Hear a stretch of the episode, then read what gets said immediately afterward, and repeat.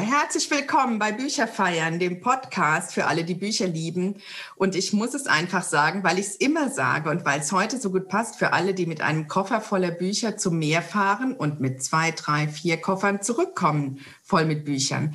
Für alle, die das Lesen lieben, das Schreiben, na und das Leben und die Geschichten sowieso. Mein Name ist Ursula Kollrich. Ich bin Autorin und ich stelle hier immer neue, alte, geliehene, blaue Herzensbücher vor und ich habe mir einen wunderbaren Gast eingeladen. Dazu muss ich ein bisschen ausholen, denn ich habe kürzlich im Radio gehört, dass äh, da gab es ein Interview mit einem Psychologen, dessen Namen ich jetzt leider nicht parat habe, vom Deutschland, beim Deutschlandfunk. Der sagte, warum, da gab es so eine Diskussion über die Zeit und warum ist es eigentlich so, dass man, je älter man wird, das Gefühl hat, die Zeit verrinnt viel schneller und rennt ganz schnell an uns vorbei? Und wenn man jung ist, denkt man, oh Gott, sechs Wochen Sommerferien oder jetzt zwei Wochen Osterferien, das ist ein irre langer Zeitraum. Warum ist das eigentlich so? Und dieser Psychologe meinte, das ist äh, auch mittlerweile wissenschaftlich erwiesen, dass man, wenn man jung ist, so viele erste Male vor sich hat. Nicht, was ihr jetzt denkt, Leute. Ich habe jetzt hier ein mehrfach erste Mal hier organisiert heute, denn man kann ja ganz viele Dinge zum ersten Mal tun. Ich habe zum ersten Mal hier einen Mann zu Gast. Es ist ein Schauspieler, er ist Sprecher für Hörbücher und Hörspiele, ein Autor, ein Deichkind, hatten wir auch noch nicht. Wir hatten auch noch nie einen Singer-Songwriter und auch noch niemanden, der auf Facebook so umtriebig ist und ganz, ganz vielen Menschen ganz wunderbare Tage und Abende in der Corona-Pandemie beschert hat und äh, ein wahrer Kultur, unermüdliche Kulturbringer ist in Social Media und sich selber Geschichtenmensch nennt. Deswegen beschere ich euch jetzt hier eine ganz, ein ganz schönes erstes Mal bei Bücherfeiern und Habt viel Spaß und ganz, ganz herzlich willkommen. Ich bin ganz froh, dass ich ihn geschnappt habe, denn ich habe ihn erwischt zwischen Tatortdreh und Gott weiß was. Das wird er uns gleich noch erzählen. Es ist der großartige und umtriebige und sehr kreative Enno Kalisch. Applaus, Applaus. Müsst ihr euch jetzt vorstellen, die Menge tobt. Habe ich was vergessen, Enno? Herzlich willkommen, guten Morgen. Ich bin sprachlos. Ich muss das erstmal alles verdauen, was du über mich gesagt hast. Das ist sowieso eine Clownsnummer. Jetzt kommt der Wahnsinns. Und dann kommst du rein und denkst erstmal so, hallo. Nein, vielen Dank. Äh, Geschichtenmensch trifft es in der Tat ganz gut. Also ich habe diese, äh, diesen Neologismus, diese Eigenkreation gewählt, äh, nicht aus Eitelkeit oder nicht nur aus Eitelkeit, sondern weil es irgendwie auch gut passt. Man muss sich ja auch dann wiedergegeben fühlen. Habe die Homepage dementsprechend auch verändert. Jetzt in der Pandemiezeit hat man ja Zeit, Dinge zusammenzuführen und nicht nur, wie du jetzt äh, total lieb beschrieben hast, die Summe der Einzelteile zu sehen, sondern auch das große Ganze. Und da scheint mir Geschichtenmensch ganz passend. Das Bild, das ihr im Hintergrund seht, ist eigentlich auch der Ort, wo ich, also in meiner Heimat in Nordfriesland, wo ich das begründen tue, ne, dass das nur so geworden ist, nur so kam, wie das so kam. Äh, weil in der Tat äh, heißt Geschichtenmensch bei mir heute äh, Gesichtsvermieter für Film und Fernsehen. Ich mag Geschichten und äh, bin beteiligt an Geschichten auf unterschiedlichste Art und Weisen. Ich verleihe äh, meinen Hörbüchern und Hörspielen meine Stimme oder du sagst Deutschlandfunk. Da bin ich manchmal auch als Sprecher engagiert für Features, was mir wahnsinnig Spaß macht, so als Sprach Fan, Sprachfetischist, damit umzugehen, dass man sachlich, aber doch auch persönlich arbeiten kann und äh, die Themen auch einfach interessant sind. Also viel über Südamerika, den Regenwald, die Ureinwohner dort, äh, über AIDS in Russland, also die unterschiedlichsten Themen durfte ich da schon zu sprechen. Äh, und was ich seit über 25 Jahren mache, ist Live-Geschichten auf der Bühne zu improvisieren und Songs aber äh, in jüngerer Zeit auch immer mehr zu schreiben, zu veröffentlichen. Auch dafür konnte ich die Pandemie nutzen für meine erste CD mit eigenen Songs, die ich dann also ganz komplett selbst konzipiert habe. Und du hast Facebook erwähnt. Naja, so umtriebig war ich ja vor allen Dingen, weil die Pandemie äh, Auftritte ja im klassischen Sinne nicht zugelassen hatte. Und weil ich sowieso, ich komme zurück zu diesem Hintergrundbild, seit jüngster Kindheit immer Geschichten im Kopf habe. Man kann sagen, ja, Hätte auch woanders landen können, der Junge. Aber äh, die Schafe in Nordfriesland haben es mir nicht übel genommen, wenn ich da lamentierend, singend am Deich entlang gelaufen bin. Äh, für mich war Sprache immer der Anker für all diese Ebenen, äh, so dass ich dann einfach auf Facebook gesungen, improvisiert, auch teilweise mit meiner Tochter live improvisiert habe. Also all das, was ich sowieso immer den ganzen Tag mache. Und dann war auf einmal meine CD fertig. Die Farbe changiert so ein bisschen. Ich habe keine Full-HD-Kamera, vielleicht liegt es daran. Wir müssen euch, die äh, Leute können das auch ja gar nicht sehen. Ja, ah, gut. Das beschreiben, wir sind ja ein Hörpodcast, genau. Ah! oh, ich bin so dämlich. Das ist schön. Ist okay, ich schließe die Augen und mach weiter, damit ich jetzt nicht äh, ähm, irgendwie euch beeindrucken will. Auf die falsche Weise. Und das kriegt keiner mit. Das ist ja dann wieder wie am Deich, ne? Du, nur die Schafe kriegen's mit und nur du siehst halt, was mein Bild macht. Also hier ist eine Straße im ewigen Deich grün und die endet hier einfach. Und man weiß nicht wieso und warum. Die ist hier einfach zu Ende. Ich bin geboren und aufgewachsen in Nordfriesland, aufgewachsen in Rodenes Einige von euch waren da bestimmt schon mal.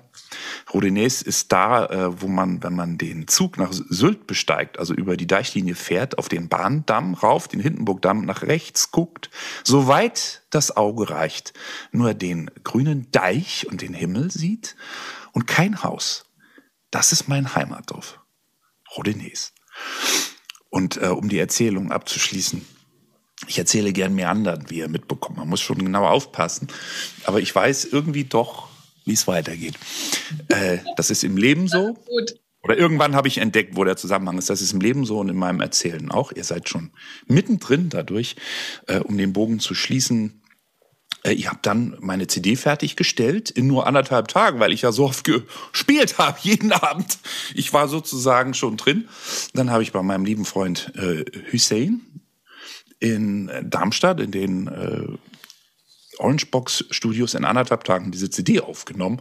Und die, da waren sofort in der ersten Woche irgendwie 50 CDs verkauft, obwohl ich ja, was Songwriter äh, angeht, No-Name bin. Und insofern finde ich Facebook, was das angeht, richtig toll. Weil wer möchte, kann einen ganz persönlich kennenlernen, wen das interessiert. Man kann also ganz genau gucken, was ist das für ein Mensch äh, und kann sich auch ganz genau zeigen. Und Facebook führt einem ja auch diese Menschen zu, weil die wollen ja, dass man länger drin bleibt. Äh, und was das angeht, schätze ich Facebook, was viele andere Sachen angeht, zu Recht nicht. Aber da muss ich sagen, es ist für solche hybride Menschen wie mich einfach toll. so, und jetzt habe ich viel geredet, das kann ich. Und darüber haben wir uns. Gerne an dich und freue mich auch auf unser Gespräch, weil ich habe mich sehr über deine Einladung gefreut. Du bist mir schon lange sehr positiv aufgefallen in deiner Sprache, in Kommentaren, aber auch in dem, wie du äh, über Literatur sprichst, über Alltägliche sprichst. Da war ich sofort begeistert von der Idee, dass du mich einlädst. Ich fühle mich da äh, geehrt, dass du mich gefragt hast und freue mich, dass wir loslegen können.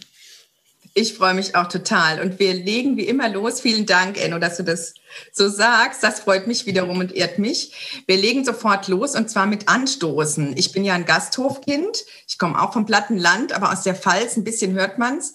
Und äh, keine Feier ohne Getränk, würde ich sagen. Wir sind aber jetzt noch am Morgen. Deswegen haben wir was nicht Alkoholisches ausgewählt. Der Gast darf bei mir, ist bei mir König, darf immer auswählen. Enno, was hast du dir ausgesucht? Mit was stoßen wir an? Also als Nordfriese würde man ja eigentlich denken, äh, Köln, Schnaps und Bär oder in meinem Dorf 1889, das ist ein furchtbarer billiger Weinbrandverschnitt, den es da sowieso nur noch gibt, weil irgendwie ungefähr 1889 Leute in Nordfriesland den ständig saufen. Äh, der schmeckt da auch nur. Den trinke ich da in Massen mit meinen Freunden und verdünnt mit Cola, ganz schrecklich. Cola Cognac nennen die das denn. Äh, oder Bär. Aber äh, wegen der Tageszeit und weil ich geistige Wachheit mag. und weil ich sowieso so ein Junkie bin davon, meine einzige richtig gefährliche Sucht, man muss ja aufs Herz aufpassen, in jeder Hinsicht, aber auch was äh, das angeht, ist Espresso mit etwas Milch in rauen Mengen. Ich habe hier so eine dicke Tasse, das könnt ihr nicht sehen, danke für den Hinweis. Ich trinke den ersten Espresso auf dich und euch und sie in einer Köhm-Tasse. Die ist ja von der Größe her ja ein bisschen größer als eine Espresso-Tasse. Ich, ich mach mal, dass ihr die hören könnt. Echter nordfriesische Köbentasse mit Espresso. Mein Gott, jetzt trinken wir erstmal. Kleine Pause für euch. Prost, liebe Ursula. Danke dir für die Einladung. Was hast du denn da? Guck mal, und ich habe eine Pushkin-Tasse. Ich bin ja Slawistin und habe lange in St. Petersburg gelebt. Und da hat man so feine Lomonossow-Porzellantassen. Die habe ich jetzt extra für dich natürlich heute aus dem tollen Vertigo geholt. Du weißt, dass ich fünfmal in St. Petersburg zum Arbeiten war. Wenn wir da jetzt anfangen, Enno, dann ja. Leute, nehmt euch zurück. Das wird fünf Stunden ja. dauern. Wir machen Wenn du einen Petersburg-Podcast machst, dann äh, bin ich fünf Minuten dabei. Bist du auch wieder dabei? Wir machen nochmal ein Russland-Special vielleicht. Dann musst mhm. du auch dazu kommen. Vielleicht kommen wir auch noch drauf. Bye bye. Ich wollte gerne zwar, um dich vorzustellen, damit du in Ruhe auch deinen Kaffee genießen kannst, wollte ich zwei, wollte ich dich selber mal zitieren und zwei Textstellen vorlesen von deiner Internetseite. Die ich total schön finde. Ich gehe davon aus, du hast sie selber verfasst. Ich finde sie ja. nämlich unheimlich poetisch und ach, ihr werdet es hören. Ich stehe ja total auf Poesie. Eigentlich bin ich ja eine verkappte Dichterin. Pass auf. Enno wuchs in Nordfriesland auf, im Grenzland, im kleinen Dorf Rodenes an der dänischen Grenze wo die Menschen Moin sagen und die Schafe Mäh. Dazwischen ist sehr viel Platz. Für was alles, musst du uns gleich erzählen. Und dann fand ich auch ganz groß, meine Unruhe ist die Unruhe vor dem Sturm. In dieser geduckten Landschaft, in der die Berge aus Wolken sind und das Meer aus Gras. Wenn das keine Poesie ist, Leute, ich weiß es nicht. Was hast du dazu zu sagen, Enno? Für was ist da alles Platz in deinem Leben und am Deich?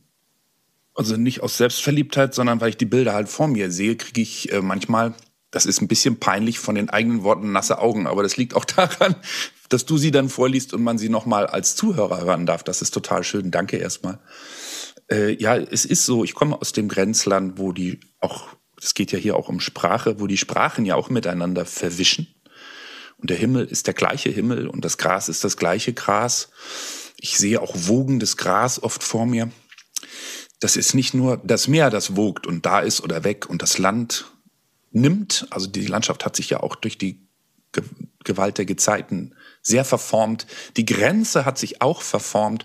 Also für Vergänglichkeit und scheinbare ewige Beständigkeit, für diese beiden Eindrücke gleichzeitig steht für mich Nordfriesland, weil der Himmel ist unglaublich groß. Wenn es grau ist, dann ist Ewigkeitsgrau. Ja, du denkst, es wird nie wieder heller während hinter dir hinten links schon wieder aufbricht. Ja, also gleichzeitig ist es die ständige Bewegung. Du siehst nicht, wo hat sich das jetzt verändert. Du hast da fasziniert in eine Himmelsrichtung geguckt, guckst in die andere Richtung, das ist schon wieder, sieht's wieder anders aus. Also der Wandel und das Ewige ist da für mich spürbar. Ich hatte ja die Sprachen auch angesprochen, die, die mir anderen genauso. Also äh, die Eigenheit in meinem Dorf ist, dass man den dänischen Satzbau auch ein bisschen übernommen hat. Äh, wir sollen mal sehen und kommen zu Potte hier mit unserem Podcast, ne? Vi ska, vi ska säga, reile day, ja? Also der dänische Satzbau oder es gibt einen alten dänischen Korbflechter in Rotebüll, einen der letzten Korbflechter überhaupt, der, äh, wenn man ihn fragt, er geht zum Geburtstag eingeladen, wie alt ist denn der Jubilar? Dann sagt han blev 75. Dann sagt, ja, äh, wovor siehst du die på tysk? Warum sagst du das auf Deutsch? Nein, der tysk. Das ist doch nicht Deutsch. ja? Also klar, diese, die, die Nazi-Zeit äh, hat da schon, also die Besetzung und Demütigung Dänemarks hat da schon einen Riesenriss gegeben, auch in der Folgezeit. Gab es sehr viel ähm, Verstimmung, die lange angehalten hat. Aber zu meiner Zeit ist eigentlich eine, eine sehr verbundene Nachbarschaft. Mein Vater war 16 Jahre Bürgermeister dort und hatte eine innige Freundschaft zum Heueraner Bürgermeister. Heuer ist der nächste Ort, gleich hinter der Grenze. Und äh, auch seine Sammlung von Aalstechern und so, der hatte so ganz Steine, Fossilien, ganz viele Sammlungen, Mineralien, aber auch so, so heimatkundliche Sammlung. Die ist in der alten Mühle im Heueraner Museum haben wir übernommen. Ja, also ich habe das Gefühl, wir sind jetzt schon richtig am Meer und am Deich und in Nordfriesland. Ich bin sowieso im Moment da, weil ich äh, unser nächster Roman von Steffi und mir spielt auch da oben. Da muss ich gleich an das Finale gehen, wenn wir fertig sind mit dem Podcast aufzeichnen. Deswegen ich lesen will, du weißt. Habe ich gerade wieder das Gefühl, alles ist mit allem verbunden, ist sowieso irgendwie meine alte These und mein Credo. Und das du hast ja über die Zeit gesprochen. Mein bester Freund einer meiner besten Freunde war früher, ist eigentlich furchtbare Geschichte, wenn man denkt, hat er das nötig, ist mein alter Lehrer in der Schule, aber es ist so, er ist nach vielen Jahren, als wir uns wieder begegneten, einer meiner besten Freunde geworden, der sagt immer, die Zeit sei kugelförmig. Das mag ich unheimlich. Auf einer Kugel bist du plötzlich wieder da, dann ist es auf der anderen Seite der Erde und wieder da. Also Zeit ist eigentlich manchmal, je älter man wird, gar nicht mehr so linear, weil immer kommen die Motive wieder und zugleich, also Dinge verschwinden für immer und zugleich sind sie ständig präsent. Das stimmt. Ich glaube, da passen auch ganz viele Bücher, ehrlich gesagt, heute dazu, wenn ich die gerade mal so im Geiste scanne, was wir euch alles vorstellen wollen. Ich glaube, wir legen auch direkt los, Enno. Was meinst du? Du bist der Erste, der Gast. Du bist die Gastgeberin und ich will mich benehmen und freue mich über alles, oh was bei Gott. dir so passiert. ähm, also, es geht los und zwar noch mal kurz zur Erklärung. Wir haben ja immer vier Kategorien. Bei Bücherfeiern ist es wie bei einer guten Hochzeit. Es gibt alte, neue, wir biegen das immer so ein bisschen, was ist schon neu, was ist alt. Das muss jeder so selber für sich entscheiden. Wir rennen nicht den Neuerscheinungen hinterher. Wir stellen Herzensbücher vor, die uns ganz wichtig sind, die uns im Leben begleiten, die uns schon ganz lange begleiten, die uns jetzt kürzlich begleiten. Wie wir gehört haben, die Zeit ist eine Kugel, super Bild. So ist es auch mit den Büchern. Manchmal kommen die auch wieder von unten hoch. Und auch wenn man sich Gedanken macht über so eine Episode eines Podcasts, muss ich ja jedes Mal machen und meine Gäste dann auch, was stellt man da am besten vor? Was passt auch gerade in dem Moment, in die Zeit? Und da haben wir euch heute acht plus tolle Bücher mitgebracht, also zwei alte, zwei neue, zwei geliehene. Ich warte ja immer noch auf den Gast, der sagt, ich habe mir ein Buch ausgeliehen, es steht hier bei mir im Schrank und ich habe es heimlich behalten und jetzt kommt es raus an der Stelle. Hatten wir aber noch nicht. Und die blauen, das sind immer die ganz besonderen Schätzchen und Special Interest und vielleicht auch blaue Cover, was auch immer. Wir können gespannt sein. Enno, du legst los mit deinem alten. Was hast du mitgebracht? Ah, die Abenteuer des Huckleberry Finn es ist auch tatsächlich noch genau die alte Ausgabe, die mir vorgelesen wurde, die ich dann irgendwann begann selbst zu lesen, die meine Fantasie, meine Gedankenreisen, ob nun da am Deich in der Reizarmut, wo du natürlich besonders auch mit deinem Innenleben, deiner eigenen Fantasie äh, konfrontiert bist, oder in meinem kleinen Zimmer, wo dann der Raum aufging, die Gegenbewegung. Ähm, Huck Finn äh, hat mich so stark beeinflusst, dass ich Huck Finn war. Das haben ja viele Kinder oder viele Menschen in einer bestimmten Phase. Ich weiß jetzt nicht mehr genau, wie alt ich war. Das äh, kriege ich. Ich bin, was Zeit angeht, eher Richtung kugelförmig. Da bin ich gut. Aber so wirklich die Ordnung herzustellen, fällt mir immer schwer. Ich vermute, ich war so acht. Ist aber jetzt echt geschätzt. Ich kann es nicht sagen. Äh, ich lief da in der Zeit dann auch mit einer Latzhose, einem Lederschlapphut rum und ähm, mit der einen Pfeife meines Vaters, die ich mir aussuchen durfte. Er hatte so eine Pfeifenrauchphase, weil er glaubte, das sei gesünder. Und unter SPD-Leuten kam das ja auch immer gut, wenn die alle so wissend und Pfeife rauchend Wie Helmut äh, Schmidt. soffen und über Politik redeten. Ähm, das heißt, ich durfte mir eine aussuchen, die hatte auch so einen ganz eigenen Geschmack. Ich habe mir Pfeife rauchen mal mega lecker vorgestellt daraufhin, weil es schmeckte unfassbar gut und es roch auch so gut. Wobei ich hatte mal eine Rolle, wo ich einen Pfeife rauchenden Bauer gespielt habe, da habe ich dann gekotzt, weil es, ich konnte es nicht ab. Ja. Bin, da habe ich so richtig die, die Rosen gedüngt, weil es hieß, nee, nochmal. Und das war so eine Low-Budget, die hatten keine Pseudo-Pfeife. Also ich habe wirklich geraucht. Also lange Rede, kurzer Sinn. Ich fand so fantastisch, der ist in seiner Tonne, wie heute würde ich sagen, der Diogenes. Und dessen Eltern, ich habe ihn beneidet, das klingt absurd, aber ich habe ihn beneidet, weil dessen Eltern so scheiße waren. Also sein Vater hat ihn geschlagen, also wirklich ein Grund. Ich hau jetzt ab, ich mach mein Ding. Und äh, ich konnte das Böse bei meinen eigenen Eltern immer schwer fassen, aber hat mir das auch so gewünscht. Oh ja, die sind so richtig fies und ich hau jetzt ab und ich mache mein Ding. Das war eben mein großer Traum, in die Ferne abzuhauen. Und wir haben dann auch tatsächlich im Zuge der Erzählung von Huck Finn und Tom Sawyer äh, haben wir einen Ausbruchsversuch von zu Hause geplant und auch die Wecker gestellt. Also ich habe ihm, meinem Freund Sven Ole, der hat immer alles mitgemacht. So, was ich ihm erzählt hat. Der war auch so mein Held und Beschützer. Im Kindergarten hat er, wenn ich Ärger kriegte, hat er sich geschlagen, weil ich durfte das ja nicht als sozialliberal erzogener. Ich hatte ja meine Geschichten, um mich dann zu retten. Das ist eine ganz andere Story. Aber dann äh, habe ich ihm gesagt, nee, lass uns abhauen. Es reicht jetzt. Wir hauen jetzt auch ab. Haben wir echt die Sachen gepackt, den Tag genau beschlossen, die Wecker gestellt. Äh, und dann irgendwie drei Uhr morgens wollten wir verschwinden. Nun, ich hatte nur so einen alten DDR-Wecker von meinem Vater, der unheimlich schön war und romantisch tickte und so ein Ledereinband hatte. Ob er wirklich DDR war, weiß ich nicht. Vielleicht war er noch aus der Nazi-Zeit, aber so wunderschöner Wecker. Ja. So, aber er weckte mich nicht. Oje. Oh so, um Sven Ole, Mann der Tat. Das Haus war genau nebenan. Er stieg nachts aus dem Fenster, fiel hin, war schon total dreckig, stand unter meinem Fenster und klopfte und klopfte, aber ich wachte nicht auf. Hat sich am Bettlaken abgeseilt. So peinlich. Ich war der Loser. Und was dann aber passierte, ist, äh, dass unser Hund anschlug. Und das war ein sehr, sehr beachtlicher Schäferhund. Ich konnte auf dem reiten. Ja. Das war ein Riesentier, der nie ein Mensch biss. Äh, aber Hühner und Schafe, das ist nochmal eine andere Geschichte. Und äh, das Dorf hatte komplett Angst vor ihm, vor allem der Briefträger, auch die Nachbarskinder, aber er hat nie einen gebissen, nur wenn der kam und knurrte, das war gefährlich. Und Sven Ole lag in so, so einem Mini-Graben, war zwischen den Grundstücken und äh, der Hund schnupperte und kam. Mein Vater hat den Hund rausgehetzt, weil er dachte, da kam ein Dieb. Sven Ole hatte Todesangst. Oh Sherry, hat ihn, Sherry hat ihn nicht gebissen, weil er ihn kannte, denke ich. Ja, geknuddelt. Ja, boah, es war wirklich so ein Grollen. Und am nächsten Tag hat Sven Ole mich echt fast getötet. Er sagt, ey, du Arsch, ey, ich bin gekommen, euer Hund hat mich angefallen. Du hast einfach weitergepennt, du Loser. Und so. Natürlich haben seine Eltern das gemerkt, weil morgens seine Klamotten total dreckig waren.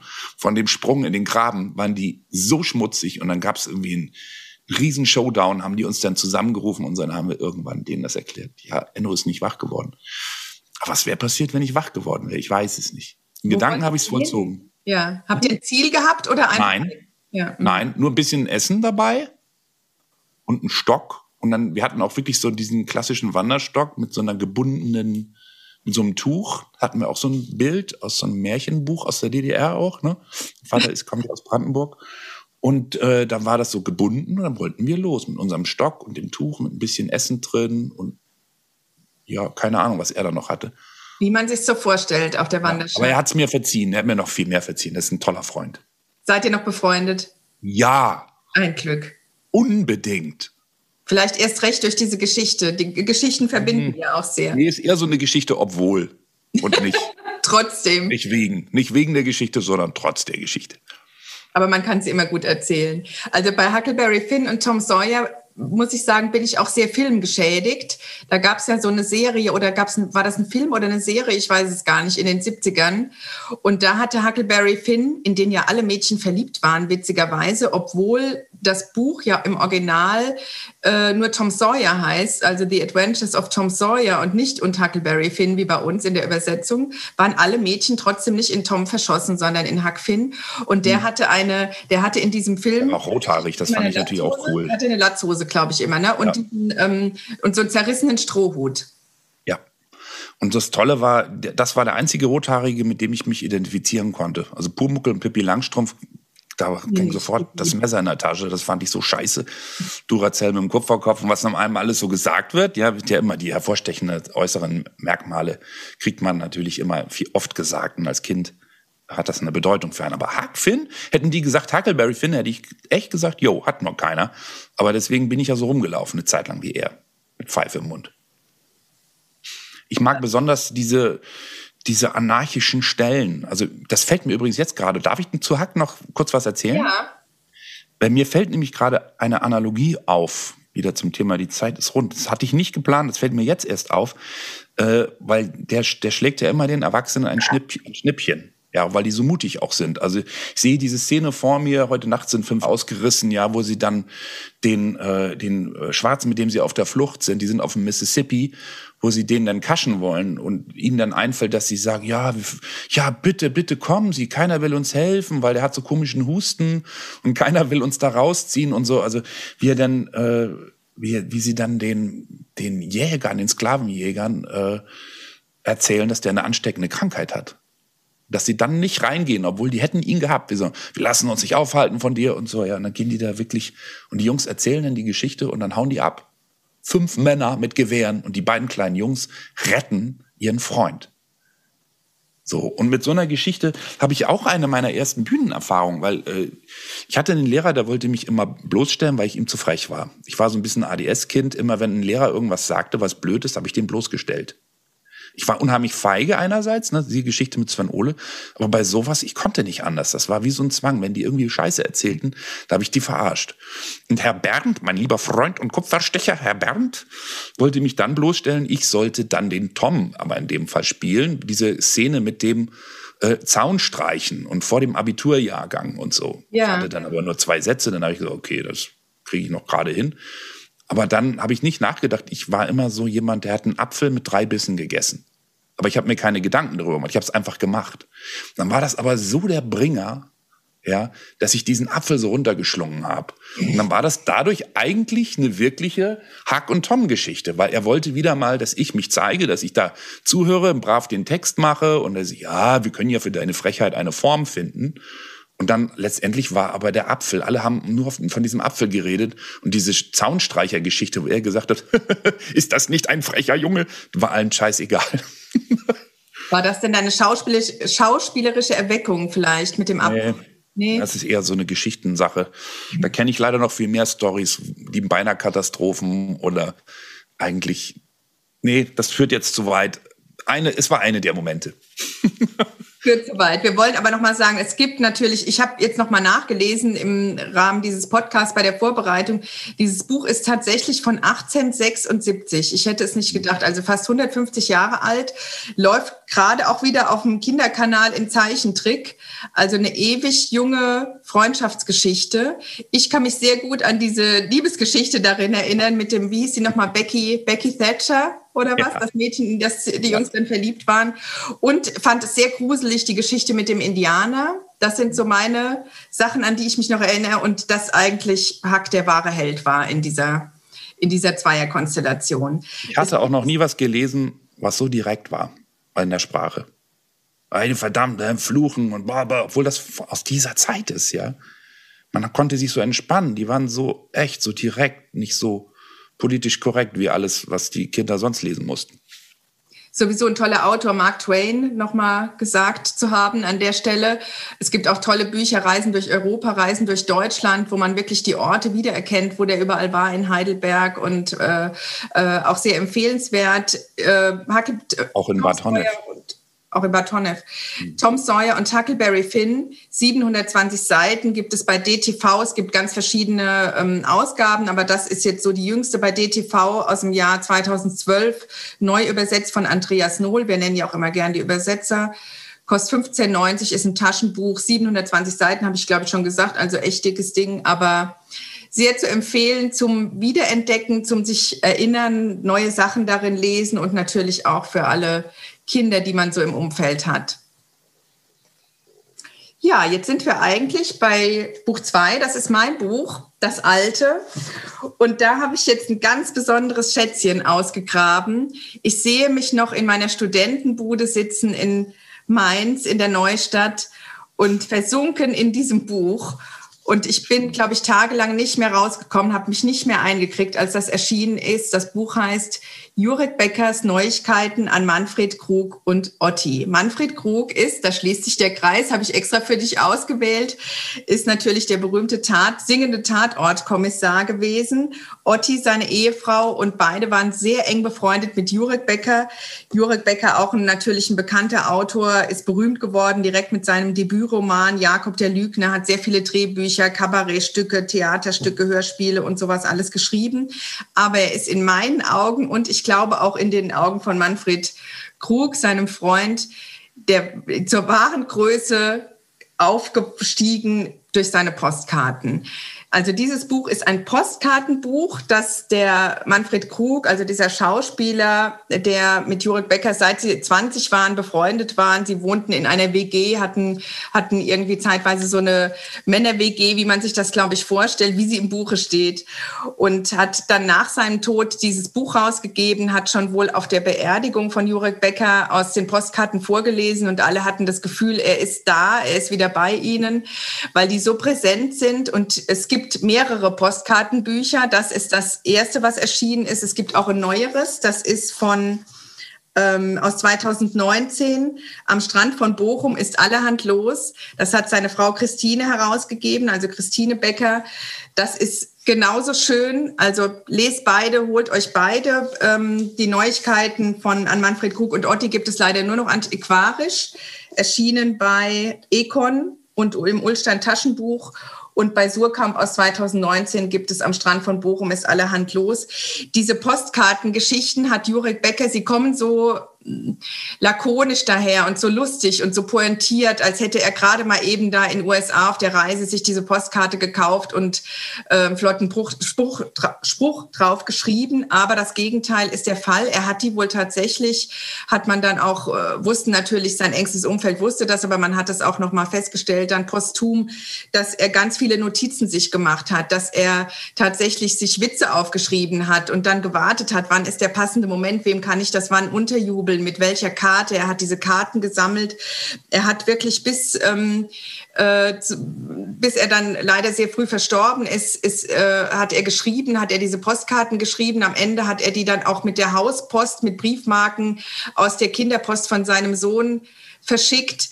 Er hat auch Postkarten zum Beispiel geschrieben an seine Frau, die im Nebenzimmer saß und irgendwas anderes machte. Er hat den Leuten immer ganz andere Namen gegeben. Es sind Liebesbeweise, Lebensbeweise, kleine literarische Kleinode. Also ich kann mich, wie ihr merkt, gar nicht genug einkriegen, wie wunderbar diese Postkarten sind. Ich möchte euch gerne eine vorlegen, vorlesen aus dem Manfred Krug. Buch, weil ich die so schön finde, weil es auch so, ne, passt auch wieder zu Tom Sawyer und Huckleberry Finn, Männerfreundschaften. Du Affe. Es gab wohl einen argen Streit im Vorfeld und Manfred Krug hat dann was geschrieben. Schriftlich haben sie sich dann wieder versöhnen wollen und daraufhin antwortete Jurek Becker 1957 mit der Postkarte Du Affe. Wir beide wissen und vor allem du weißt, dass ich recht habe. Ist das etwa zaghaft?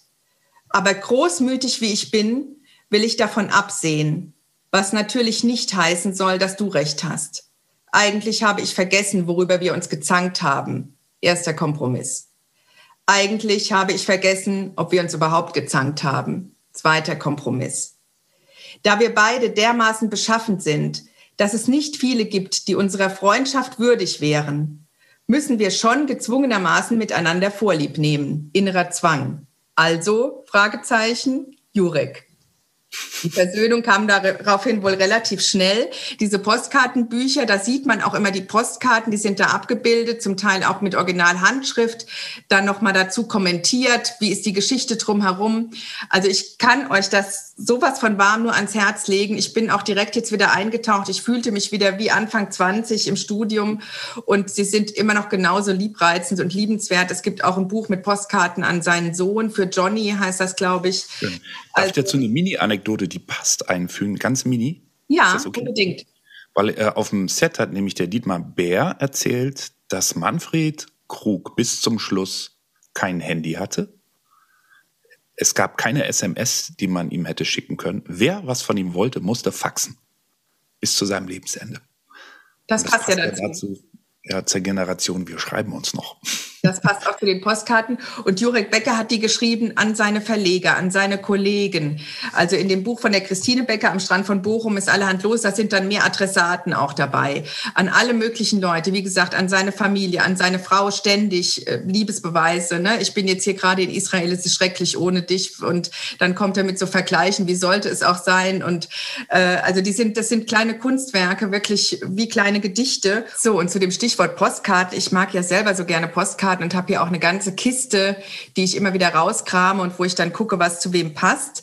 Da haben wir jetzt noch ein ganz schönes Osterangebot für euch, denn Enno hat in der Zeit, jetzt in der Pandemiezeit äh, auf Social Media so ein ganz tolles Angebot, wie ich finde, gemacht. Und zwar hat er den Leuten vorgeschlagen, er würde Ermutigungspostkarten schreiben. So hießen die doch, stimmt das? Ja. Genau. Ja, äh, wie gesagt, am, zu Beginn der Pandemie war ich dann ja auch quasi beschäftigungslos, bis auf wenige Hörspiele oder äh, Sprecherjobs für den Deutschlandfunk oder im Kleinen für den WDR. Äh, und dann dachte ich, mein Gott, die Leute sind so aufgeregt und ich selber brauchte es ja selber auch oder beunruhigt. Ermutigung ist eine Zeit, wo man Ermutigung braucht.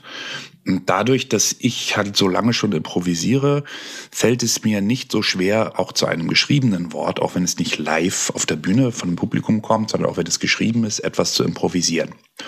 Und dann habe ich den Menschen angeboten, ich schicke ihnen eine Ermutigungspostkarte, die mich ja gleichermaßen ermutigt, äh, weil davon kann kein Mensch leben. Aber es ist trotzdem, es sind Einnahmen. Also ich habe dann gesagt, äh, fünf Euro und ein Euro für, ähm, für den Versand und habe gesagt, Sie können mir ein, äh, ein Wunschwort schicken, das, wozu ich dann etwas zu einem Wunschort sende. Und äh, ich glaube, die Bezahlung war dann über PayPal und, äh, und dann eine, eine Ermutigung daraus generiere. Und es hat tatsächlich funktioniert. Ich habe über 70 dieser Postkarten verschickt. Und äh, dadurch, dass wie die Menschen das geschrieben haben, äh, und an wen, ob das die Tante, Oma, Tochter, an sich selbst gerichtet war, äh, hatte ich irgendwie so einen Instinkt, der so, und es floss irgendwie raus und ganz, ganz oft kam ganz berührende, schöne Rückmeldungen äh, zu den Postkarten. Es gab zum Beispiel eine äh, ganz tolle Buchverkäuferin, die arbeitet auch in einem Buchgeschäft, die hat für sich ihren Mann und für ihre beiden Kinder, die in unterschiedlichen Städten studieren. Die eine hatte gerade die Führerscheinprüfung, war aufgeregt und der andere war irgend, auch irgendwas ähm, im Studium. Ja, dazu passend mir Worte gegeben und dann kommen mir entweder ein Gedicht oder ein Fließtext oder so eine Art Bon mot, es geht ja sozusagen immer um den Kontext, um das Geframte. Dadurch, dass ich ja wusste, wer das war, das immer irgendwie funktioniert, dann haben die mir äh, so ein Foto geschickt von ihrer Familienkonferenz auf Skype und jeder hält die Karte hoch, die Ermutigungspostkarte und strahlt. Das war so toll. Ich hatte so ein Gefühl von Echtheit, auch Verbindung mit dem Publikum, jetzt nicht nur online über diese Chat-Funktion, was auch schön ist. Ja, wenn man dann was improvisiert oder ein Lied spielt, dann, dann schreiben die Leute auch, ah ja, schön oder hi, grüß mal den, den oder so, ja. Oder wie geht's dem? Das ist dann schon toll. Aber das war für mich nochmal eine andere Dimension von Kontakt zum Publikum oder wo ich merke, ich kann noch was bewegen bei den Menschen. Das war total schön. Ja, und jetzt hatten wir ja die Idee, wenn ihr möchtet, wenn, wenn Lust ist, würde ich diese Aktion jetzt über Ostern noch einmal wiederholen. Ich habe das dann über zwei Wochen gemacht und dann noch mal eine Woche wiederholt, noch mal eine Woche. Äh, das läuft also nicht ewig, dann setze ich mich eben in Ruhe hin und mache das alles mal. Aber wer möchte, kann gerne Kontakt zu mir aufnehmen und so eine Ermutigungspostkarte für jemanden oder für sich selbst bestellen.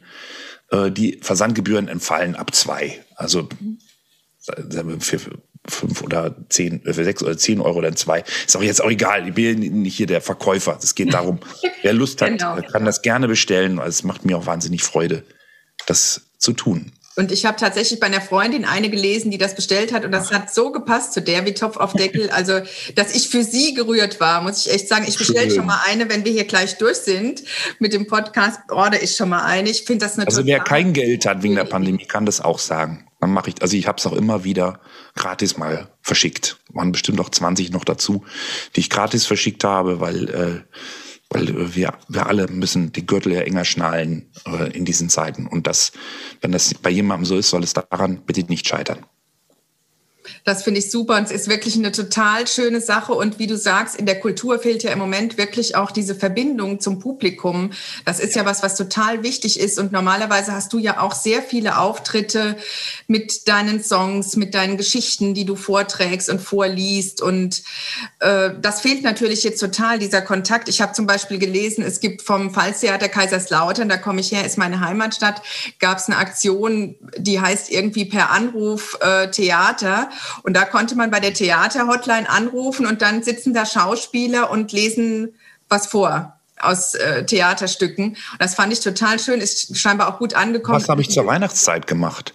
Da habe ich gesagt, äh, ich kann per Skype oder Zoom äh, einer Familie oder Einzelperson auch aus meinem Programm äh, Dinge schenken. Aber ich improvisiere ja auch individuell Geschichten. Also da war dann zum Beispiel eine Familie, äh, die saß da auf einem Sofa, zwei Kinder, zwei Erwachsene, große Augen und haben mir Worte ge gesagt und dann habe ich für die eine Weihnachtsgeschichte erfunden. Das war auch total schön, weil das so intim ist, persönlich, ja. Die erzählen mir von, du kriegst du mit, der eine lacht bei dem Thema und dann so, ach so, ist das wirklich so, wie Papa sagt? Aha. so, also, aber natürlich humorvoll. Äh, und dann macht es auch wahnsinnig Spaß, Songs und Geschichten für die zu erfinden, die Leute. Oder auch online habe ich es ja zum Beispiel für die Kinder- und Jugendliteraturwoche Schleswig-Holstein eine Weihnachtsgeschichte erfunden. Da habe ich mir einfach aus dem Netz Begriffe geholt, weil man so schnell die nicht alle online kriegen konnte. Auch von Institutionen, die ich unterstütze und so. Das, das war echt schön. Es funktioniert eben auch online. Und da fällt mir nämlich ein, ich habe tatsächlich auch noch Berufsbezeichnungen vergessen. Du bist nämlich auch noch Musiktherapeut, stimmt das? Ja, es ist keine Berufsbezeichnung, das ist meine Ausbildung.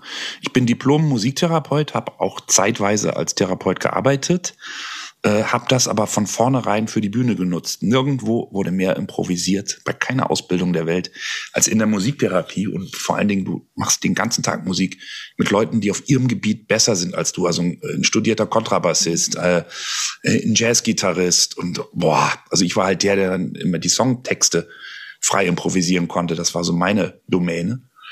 Ähm, und in der Zeit fing ich ja auch an, dann doch vom Theater leben zu wollen. Zwischendurch hatte ich dann mal gedacht, nee, Schauspieler ist mir, ist mir, ich habe nicht genug Zeit und anderen auch nicht genug Geld. Beides die Mischung da, die nee, machst du nicht. Aber da fand ich dann Theaterformen, vor allen Dingen über Improvisationen, die äh, mich so begeistert haben. Dafür war Musiktherapie das perfekte Studium. Ich habe das auch wirklich mit eins beendet. Ich war so begeistert. Auch wirksam Psychotherapie, Wirksamkeitsforschung. Ich habe da so meinen Horizont erweitern können. Äh, und die Sicht auf Musik als etwas sehr Persönliches, die auch meine Sicht auf Literatur ist, was sehr Direktes, ähm, konnte ich da weiter ausleben, stärken und das für die Bühne eben anwenden, für die improvisierten Programme, gerade für Kinder. Ja? Dass ich weiß, wie aus Impulsen, die von den Kindern kommen, aber es gilt für Erwachsene auch, etwas machen kann, wo die Menschen sich ernst genommen fühlen, weil sie auch ernst und wahrgenommen sind, aber immer die Geschichte, der Song im Vordergrund ist. Also ich konnte das für mich nutzen, aber es war relativ schnell klar, dass ich nicht Therapeut bleibe, sondern dass es mich einfach auf die Bühne zieht. Und letztlich gipfelt es bei dir tatsächlich in diesem Begriff Geschichtenmensch, was sehr passend gewählt ist, denn du machst ja auch viel Impro-Theater und äh, Text und Schauspiel, das bündelt. Ich habe 15 Jahre vom Impro-Theater gelebt, hm. aber mache jetzt improvisierte Geschichten und Songs. Aber Impro-Theater, manchmal als Gast macht das total Spaß, jetzt gerade in dieser Pandemiezeit, da sind wir als Pioniere online gefragt. Da komme ich wieder zu meinen Impro-Kollegen von damals zurück und wir probieren neue Sachen aus. Es ist total geil. Super. Weil die jetzt ja auch erfahrene Schauspieler geworden sind über die Jahrzehnte, die beigeblieben sind. Also insofern nur mit dem Begriff Impro-Theater heute nicht mehr. Ich mache improvisierte Stories und Songs, was unglaublich viel Ähnlichkeit mit Impro-Theater hat und viel Erfahrung daraus, daraus schöpfe ich. Aber im klassischen Sinne Impro-Theater mache ich im Moment nicht. Oder kaum für dich aber diese Entwicklung genommen hat und dieser Ausdruck. Ich glaube, du kommst immer wieder zu den Geschichten zurück, auch mhm. wenn wir jetzt zu den Büchern wiederkommen. Das Neue, das du mitgebracht hast, ist nicht mehr ganz druckfrisch, aber trotzdem zählt es zu den Neuen. Es ist von keinem geringeren als von einem Buchpreisträger. Nämlich, was hast du als Neues dabei? Wie sagt man? Sascha, glaube ich, ne? Sascha Stanisic. Sascha, mhm. Sascha Stanisic äh, vor dem ne? Der hat so eine Art des meandernden Erzählens, was mich so ermutigt für mein Leib- und Magenbuchprojekt, dass ich noch vor der Nase habe, was mir so viel bedeutet, dass ich manchmal gar nicht traue, weiterzuschreiben. Aber der hat das, das tatsächlich so gemacht, dass er eben auch die Themen und Motive ineinander meandernd ähm, verwebt und es trotzdem plastisch diese Welt aufploppt in Brandenburg. Ja, das ist ein Flüchtling aus Bosnien-Herzegowina und der schreibt so, dass du denkst, der war nie woanders als in Brandenburg und der tatsächlich auch finde ich das Denken so auf die Straße, also die die Worte bringt, wie es eben manchmal ist, also wie man andere Menschen wahrnimmt. Dann ist man da bei einem Geruch bei dem und dann ist man bei einer Erinnerung und eigentlich schreibt er, dass die, das, die Erinnerung eines Dorfes auf, der Individuen in ihren ganz persönlichen Wahrnehmungen, äh, aber auch so als Set. Das Dorf wird für mich lebendig und ich komme ja von so einem kleinen, überschaubaren äh, Kosmosdorf, wo du auch jede Variante jeder Geschichte von den anderen kennst, die weiter erzählt wird. Der Rahmen ist einfach nur die Vorbereitung zu einem Fest. Das heißt, vor dem Fest. Aber es geht im Grunde gar nicht so sehr um das Fest, sondern es geht wirklich um Einblicke ins Denken, in völlig absurde, lustige, alltägliche, ähm, berührend banale Momente und Erzählungen. Also ich bin völlig begeistert von seiner Sprache. Habe noch zwei Bücher von ihm liegen. Ich komme in letzter Zeit so selten zum Lesen. Und mein Freund Merdat Zairi, inzwischen der als Buchautor berühmt geworden ist, inzwischen war mit ihm in der Schule, hat er erzählt. Die waren in Heidelberg in der Gesamtschule, wo anscheinend die äh, begabten Flüchtlingskinder eine Chance hatten, sich gut zu integrieren. Ich weiß es nicht, ob es Zufall ist, weil sowohl, also es sind beides wirklich Persönlichkeiten des Literaturbetriebs, ganz besondere Persönlichkeiten. Der Mehrwert kann sich aussuchen, wen er illustriert im Moment, ja. Man arbeitet er mit Rafik Shami und, und, ja, und der hat mir erzählt, ja, der war bei mir auf der Schule, der Sascha Stanisic. Was mich doppelt gefreut hat. Die Welt ist ein Dorf, sowieso. Ja. Genau, und hat ja auch 2019 den Buchpreis bekommen, Deutschen Buchpreis bekommen für Herkunft. Äh, das, was du jetzt genannt hast vor dem Fest und dabei hast als, Best, als Lieblingstipp, als Herzensbuch, ist bei Luchterhand erschienen 2014, kostet 20 Euro, 320 Seiten und gibt es auch im Taschenbuch 2015 erschienen bei BTB 10 Euro. Wer es lieber als Taschenbuch mag oder gebunden, sucht es euch aus. Ganz neu erschienen von Sascha Stanisic. Wie ihr merkt, wir jubeln euch immer dann doch so ein bisschen mehr als acht Bücher unter, ist ein improvisiertes Kinderbuch, was ich total schön finde. Ich habe es bisher nur gesehen, aber noch nicht gelesen. Nur von dir gehört. Boah. Das heißt Hey Hey Taxi. Und das hat er mit seinem Sohn zusammen sozusagen geschrieben, illustriertes äh, Kinderbuch, Bilderbuch. Denn es gab mal irgendwie eine wilde Geburtstagsparty und die Kinder sind da, wie er beschreibt, in einem Interview fast in den Brill gestürzt. Und dann hat er sich hingesetzt und hat dann eine Geschichte improvisiert und hat gesagt, weil ich bin gerade in ein Taxi eingestiegen und wollt ihr wissen, was dann passiert ist. Und die Kinder waren auf einmal total aufmerksam und haben zugehört. Und daraus sind dann ganz viele Taxi-Geschichten entstanden. Das Taxi fliegt zum Mond und zu den Römern und was weiß ich, also ganz fantasievolle, zum Teil auch abgedrehte Kindergeschichten, die dann immer damit enden, dass das Taxi dann wieder nach Hause fährt zu dir, also zu dem Sohn. Es ist eine Geschichte, also ein Buch, was er mit seinem Sohn und für seinen Sohn geschrieben hat. Jetzt ganz, ganz, ganz druckfrisch erschienen. Wer noch Tipps braucht für Ostern oder auch darüber hinaus. Soll ich eine kleine Passage mal vorlesen, dass man nur ja, so ein bitte. Gefühl dafür kriegt, was das sein könnte, ja? Man kann wirklich, ich musste jetzt, ich habe jetzt keine extra ausgesucht, ich habe gerade nur geblättert, überflogen und ja, zum Beispiel die. ähm, weil ich kenne das auch von meinem Dorf, da haben auch die Menschen äh, Eigennamen, ja. Hier, was weiß ich, der, äh, der ähm, Chef von der Feuerwehr heißt Sven Alarm, der von Sylt. So ist das bei mir auch in der Fall. Ja, ja eben, das Land auf dem Land, ja. Oder äh, und, und der, der Begräbnisunternehmer von Sylt, Hoshi Leiche. Aber der, der Begräbnisunternehmer hier von Nachbarort Neukirchen, äh, der hatte zugleich das Taxiunternehmen. Deswegen hieß er nicht Arthur Johann, sondern Arthur Tod und Lebendig. Weil die Toten und die Lebendigen fährt, ne? Ja. Also, also sowas ist das hier auch. Ich fang, ich steige nur mal ganz kurz ein, dass man so ein Gefühl kriegt. Der Fährmann hat einmal erzählt, es gebe im Dorf jemanden, der mehr Erinnerungen von anderen Leuten besitze als Erinnerungen, die seine eigenen sind. Das Dorf hat sofort geglaubt, er meinte Ditzsche. Könnten auch andere gemeint gewesen sein, meinen wir. Ditzsche prüfte die Eierbox. Im Haus spielt immer noch Musik. Er holt die Münzen raus, zählt die Eier. Acht Euro und Piazzolla in Fürstenfelde. Ein dürrer Mann, sehnig. Er klappt den Deckel zu klopft ein paar Takte drauf. Ditsche macht uns ratlos. Was findet die Nacht interessant an ihm? Sein beständiges Einzelgängertum? Die Einsamkeit eines alten Mannes? Dafür haben wir doch Herrn Schramm. Ditsche schien das Alleinsein nie ernstlich etwas auszumachen. Nicht mit seinen Hühnern, nicht mit der Musik, nicht mit unseren Briefen. Vielleicht ist es das. Der Briefträger als Spitzel. Andererseits, nachgewiesen wurde ihm nichts. Und er selbst hat bestritten, im Auftrag gehandelt zu haben. Allerdings nicht, die Briefe gelesen zu haben. Das ist doch fantastisch, oder? Wunderschön. Ein, ein Satz noch. Dietmar Dietz ist wie ein Ohrwurm von einem Lied, das du kaum kennst. Und dieses Lackierige, ne? so beiläufige und dann irgendwie doch eine kleine. Ja, alles so beiläufig, aber Riesengeschichten. Ne? Hä? Man ist immer so ein bisschen verwirrt, wo geht's weiter, aber gleichzeitig ploppen die Bilder in einem auf. Also für mich, ich habe es gelesen wie im Rausch.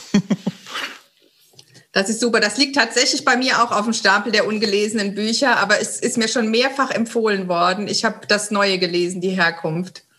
Dann gehe ich also wieder zurück zu vor dem Fest passt ja dann auch. Ich habe euch auch eine lakonische Geschichten, Lebensgeschichtenerzählerin mitgebracht und auch eine Preisträgerin. Das ist tatsächlich druckfrisch erschienen, das Buch im März. Und es ist von Helga Schubert, heißt Vom Aufstehen. Allein der Titel könnte ich schon niederknien. Vom Aufstehen, ein Leben in Geschichten. Helga Schubert ist mittlerweile über 80 Jahre alt und sie hat im vergangenen Jahr, ich mag immer sehr gerne auch die Geschichten hinter den Geschichten, sie hat im vergangenen Jahr den Bachmann-Preis bekommen. Das wiederum hat, ist auch eine großartige Geschichte, denn sie war schon mal in jüngeren Jahren eingeladen, 1980, lebte aber damals in der DDR. Sie ist eine leise, wie ich finde, leise und sehr wortstarke DDR-Schriftstellerin. Sie war eingeladen worden und durfte nicht ausreisen mit der Begründung, es gäbe gar keine gemeinsame gemeinsame deutschsprachige Literatur und ist dann wieder eingeladen, war dann auch mal Jurymitglied und ist jetzt wieder eingeladen worden 2020 von der Literaturkritikerin Insa Wilke sehr zurecht und hat dann, weil es eine Online-Veranstaltung war und sie auch nur deswegen teilnehmen konnte, sie hätte also an einer physischen Veranstaltung gar nicht teilnehmen können, denn sie lebt in Mecklenburg-Vorpommern auf einem kleinen Dorf, da sind wir wieder beim Dorf, und pflegt da ihren Ehemann, äh, auch ein Künstler, ein Maler, äh, den sie, wie sie immer betont, sehr liebt. Das ist der Mann ihres Lebens und sie hätte gar nicht wegreisen können von da, weil sie ihn gar nicht alleine gelassen hätte. Und deswegen war es ein Glück für sie, dass dieser Bach Bachmann-Preis im vergangenen Jahr online stattgefunden hat. Und dann hat diese 80-jährige Frau sich hingesetzt mit einem schönen Kleid in ihren Garten an einen Tisch unter den Obstbaum und hat eine Geschichte vorgelesen, äh, die Geschichte ihres Lebens, wenn man es so will, über das Verhältnis mit ihrer Mutter, mit einer Würde. Mir fällt gar kein anderes Wort, ehrlich gesagt, dazu ein. Ich habe sofort immer gedacht, was, also das ist irgendwie das Wort, was, was für mich über diesem ganzen Auftritt stand würde. Mit einer Ruhe las sie erzählte sie von schrecklichen Dingen in einer lakonischen Sprache, die einem wirklich die Gänsehaut äh, über den ganzen Körper trieben. Und es ist so, dass sie ein sehr schwieriges Verhältnis zu ihrer Mutter hatte.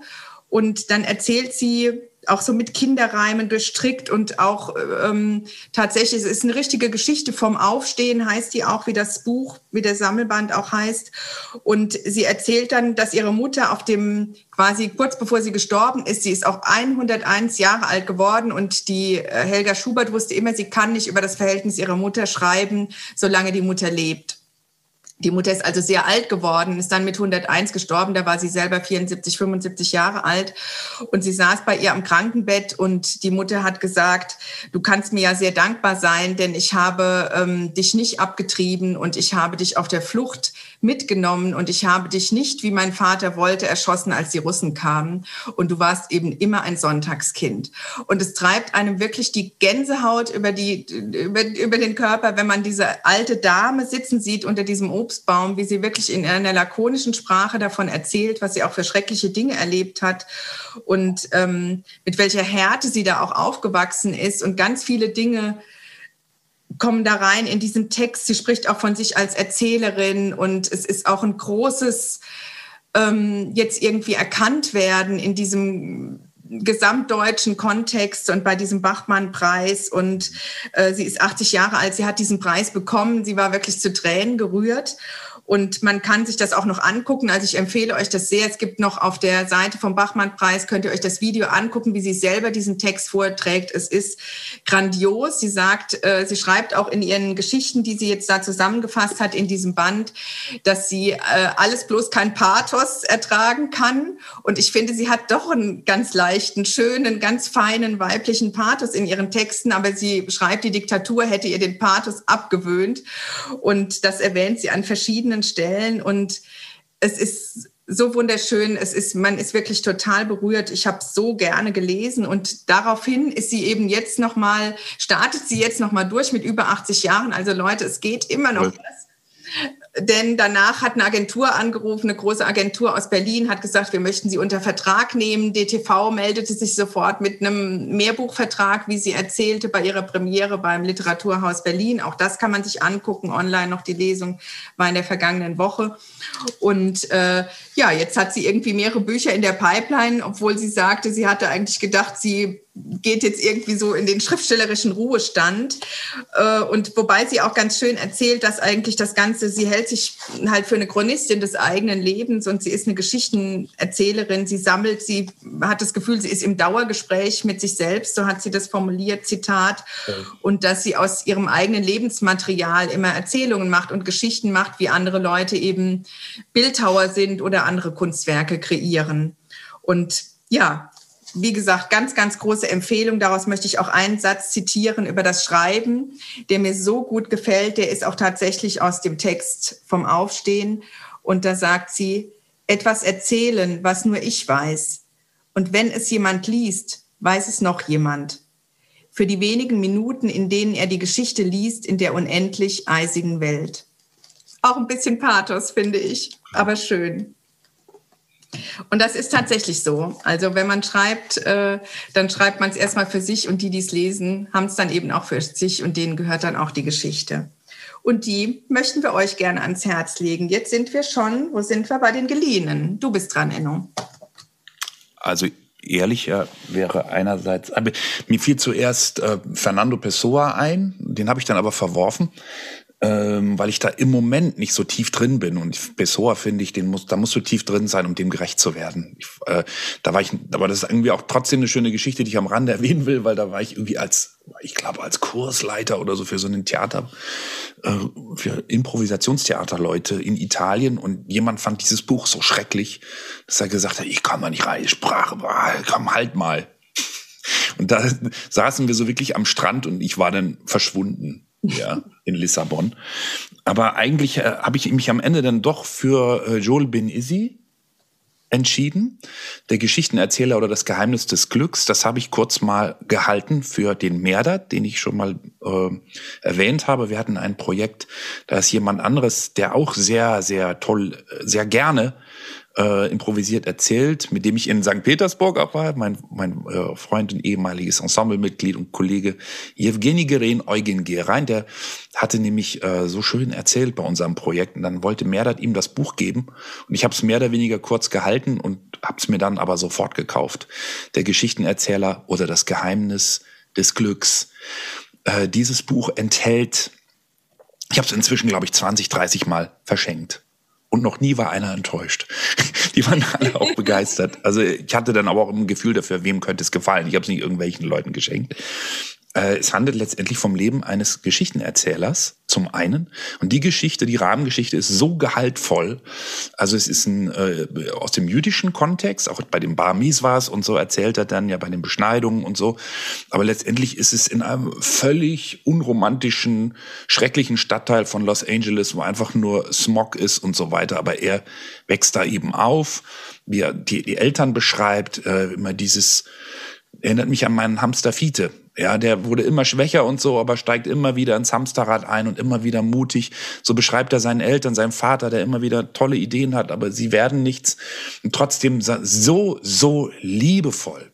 Also so Begriffe wie gute Nachrichtenvereinbarung hat er mit seiner Mutter. Ja, sie sagen sich schlechte Nachrichten nie, aber das ändert sich gegen das Ende der Geschichte, zumal die Mutter dann auch schwer an Krebs erkrankt. Meine eigene Mutter habe ich auch so verloren, beide Eltern. Also das sind dann auch noch mal ganz andere Verbindung. Aber das Besondere ist in dieser Geschichte, weil der ja auch Geschichtenerzähler ist, er verliert seine Stimme. Das ist das Schlimmste, was ihm passieren kann. Ja. Und was das ihm ermöglicht, nicht mehr normal weitermachen zu können wie früher, wie wir alle in der Pandemie. Wenn wir das annehmen, was da für Chancen drin stecken. Aber es ist nicht süßlich, das mag ich daran. Er sagt nämlich einen besonderen Satz, den mag ich unheimlich gerne. Das sind viele besondere Sätze, aber der ist mir in der Zeit so im Gedächtnis geblieben. Ich habe sogar ein Lied darüber genommen, habe ich den als Refrain genommen. Wenn eine Tür sich schließt, dann geht ein Fenster auf. Es ist nicht alles wie früher. Es ist ein Verlust. Ich mhm. gehe nicht mehr durch die Tür. Die ist zu. Aber ich kann ein Fenster nutzen, vielleicht. Ja, es ist nicht hoffnungslos. Das habe ich so gemocht. Und in diesem Buch sind immer wieder am Anfang vom nächsten Kapitel immer wieder Geschichten aus verschiedenen Erzähltraditionen drin. Zen-Geschichten, die jiddischen Geschichten, die orientalischen Geschichten aus Tausend einer Nacht, äh, alle möglichen Geschichten. Und es sind wirklich die Perlen, ja. Und die äh, haben eine Koevolution mit der Rahmengeschichte. Also du hörst diese Geschichte und du siehst was völlig Neues auch in der Rahmengeschichte, also wie er beschreibt, so einen völlig abgewrackten Typen. Das ist sein Meister, ja, Lenny, also ein völlig heruntergekommener Typ, ein Säufer, gebrochen, aber trotzdem ist es für ihn der perfekte Geschichtenlehrer, den er dann auch verlässt und so, ja, er wird dann auch relativ bekannt, aber in den Krisenmoment geht er wieder zu Lenny zurück. Mhm. Ja, und sein Haus ist noch versiffter als früher und trotzdem hat er Wahrheiten für ihn bereit, die er nur hat, weil sich für ihn Türen geschlossen haben. Nur deswegen kann er seinem äh, Zögling diesen wichtigen Impuls noch geben. Ja, ich möchte nicht mehr verraten, aber lest es. Also mich hat es unfassbar inspiriert. Ich lese es selber immer wieder und verschenke es sehr oft. Also hier nochmal zusammengefasst.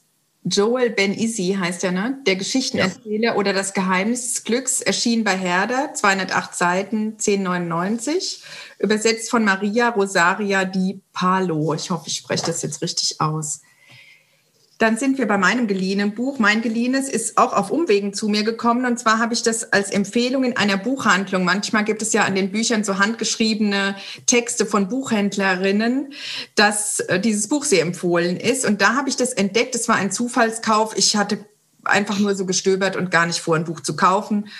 Und dieses Buch ist wirklich eines der schönsten. Ich habe es, glaube ich, schon oft gesagt in diesem Podcast. Aber das ist jetzt wirklich, wirklich eines der schönsten Bücher ever. Es passt zu Tom Sawyer und Huckleberry Finn. Es ist von Davide Morosenotto und heißt Die Mississippi-Bande, wie wir mit drei Dollar reich wurden. Dieses Buch ist für alle Leute, die mal wieder wie früher in, sich in ein Bett legen möchten und tagelang nicht mehr aufstehen möchten, weil sie in einem Buch und in einer Welt so versunken sind, dass sie einfach nicht mehr raus können. Und das ist eigentlich ein Jugendbuch, aber ich finde, es hat ganz viele Sachen, die man als jugendlicher Mensch gar nicht wahrscheinlich versteht und die gar nicht so richtig an einen rankommen. Deswegen empfehle ich es allen Erwachsenen, es zu lesen schon mal großes äh, Achtung, Ausrufezeichen. Man fällt danach in ein Loch und weiß tagelang nicht, was soll man lesen, nachdem man dieses großartige, wunder, wunderschöne Buch gelesen hat. Es ist, wie gesagt, ein Jugendroman. Es ist eine Abenteuergeschichte. Es ist eine Verfolgungsjagd. Es gibt natürlich alles, was man so braucht äh, am Mississippi, vom Raddampfer bis, äh, was weiß ich, irgendwelchen Gangstern, wie man sich das so vorstellt. Es ist so gut geschrieben, so wunderschön in der Sprache, wie mitreißend von der Handlung und auch noch großartig aufgemacht.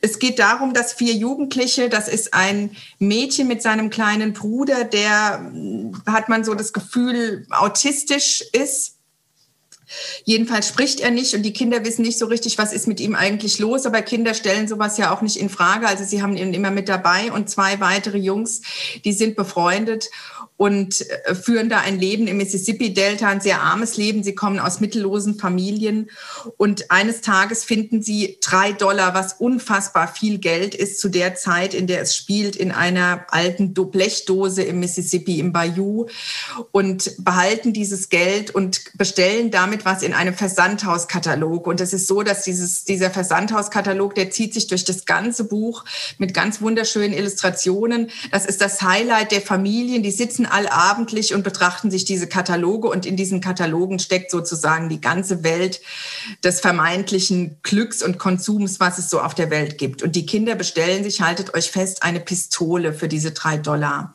Und die Pistole, irgendwann kommt dann dieses Paket und es ist keine Pistole drin, sondern eine alte kaputte Taschenuhr. Und die hätten sie eigentlich nicht bekommen sollen, sondern jemand ganz anderes. Und es gibt ein Geheimnis, was mit dieser Uhr verbunden ist, was sich durch diesen kompletten Roman zieht. Der ist aus den vier Perspektiven der Kindern fortlaufend erzählt. Und am Ende, im letzten Kapitel, ist nochmal so ein richtig, richtig großer Knaller in mehrfacher Hinsicht, ein fulminantes Ende. Man muss durchhalten und es fällt einem überhaupt nicht schwer. Also lest das, die Mississippi-Bande, habe ich gesagt, wo es erschienen ist eigentlich. Weiß ich gar nicht. Ähm blätter ich mal hier in meinen Blättern. Es ist gebunden. Bei Tienemann ist es erschienen, genau. Und ist ein wirklich ganz, ganz großartig aufgebachtes Buch. Man kann es toll verschenken und ich empfehle es wirklich allen Erwachsenen, weil es so toll ist in der Geschichte und großartig auch in der Sprache. Also ich bin ja immer auf der Suche nach, weil ich auch zwei Jungs habe, nach Kinderbüchern, die sowohl spannend sind als auch toll in der Sprache. Und das hat alles. Es ist aber auch für Mädchen super. Es gibt auch eine Mädchenrolle, eine sehr bezaubernde, starke äh, junge Frau, die auch ein ganzes Kapitel wuppt da drin. Ja, wir sind bei den blauen Büchern. Endo, du bist dran. Was ist dein blaues?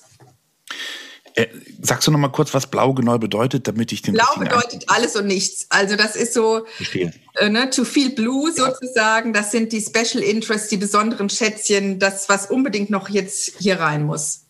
ich liebe ja das wechselhafte Erzählen. Ich erzähle in Liedern, ich erzähle in Szenen, in Monologen, Dialogen, geschrieben, improvisiert und anlehnend an das vorherige Buch möchte ich, obwohl man es fast gar nicht mehr so gerne vor Augen hat, weil es in Damaskus spielt.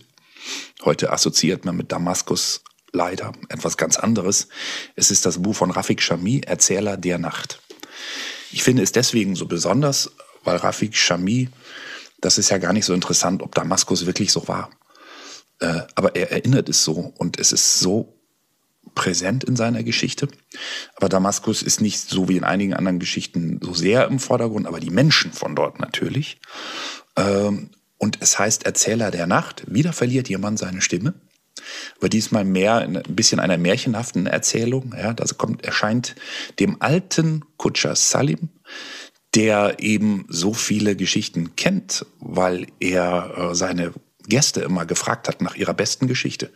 Also wurde er zum besten Geschichtenerzähler. Was ja auch sagt, naja, wer viel zuhört, viel wahrnimmt, hat auch viel zu erzählen.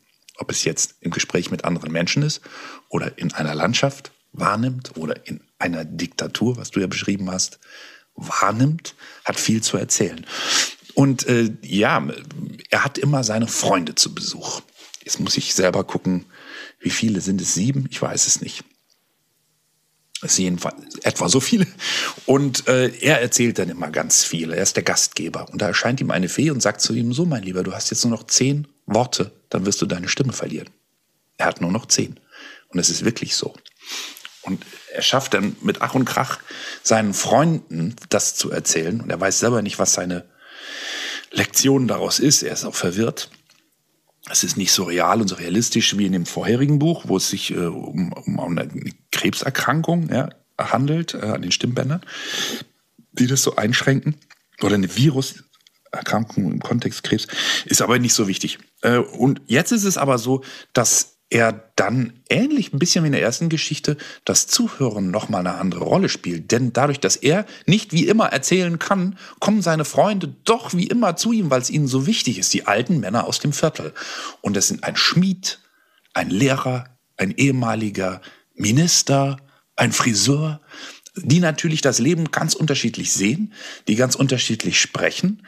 Und jetzt kommt der geniale Clou von Rafik Shami, dem ich mal im Zug begegnet bin, nach Mainz. Doch. Und ein unheimlich schönes Gespräch mit ihm hatte und daraufhin noch zwei Mails hin und her geschickt. Das ist ganz respektvoller Mann. Ganz toller Mann. Finde ich, so wie ich ihn kennengelernt habe. Ich kenne ihn natürlich ja. nicht wirklich privat. Äh, der Clou ist nämlich, dass er diesen verschiedenen Menschen, die ja schon auch eine ganz andere, unterschiedliche äh, unterschiedliche Haltung haben zum Erzählen. Der Schmied denkt, hey, einer wie ich, der hat doch nichts zu erzählen. Ich bin ein einfacher Mann, ja. Einer der Minister, der Minister fängt so jovial an zu erzählen. Der Friseur kennt es ja auch nicht anders, der quatscht immer mit den Leuten. Dass er all diesen Figuren einen orientalischen Erzählstil untergejubelt hat. Das heißt, es ist natürlich ein bisschen ein Mythos, dass er sagt, ja, das sei jetzt alles komplett abgedeckt oder so. Ich glaube, darum geht's auch nicht. Aber die erzählen alle in verschiedenen orientalischen Erzählstilen passend zu der Figur. Und jeder, deswegen heißt es Erzähler der Nacht, jeder ist einen Abend zuständig, die eine ganz wichtige Geschichte zu erzählen, die meistens auch mit ihm persönlich zu tun hat. Also es wechselt dann von diesen äh, überlieferten Geschichten eben ganz persönliche Geschichten. Und äh, ja, dann es wird auch ein wundersamer Wandel vor sich gehen dadurch, dass diese alten Herren jetzt alle zusammenkommen und sich jeder äh, und sie sich zu Wort melden und Salim zuhört, der alte Kutscher.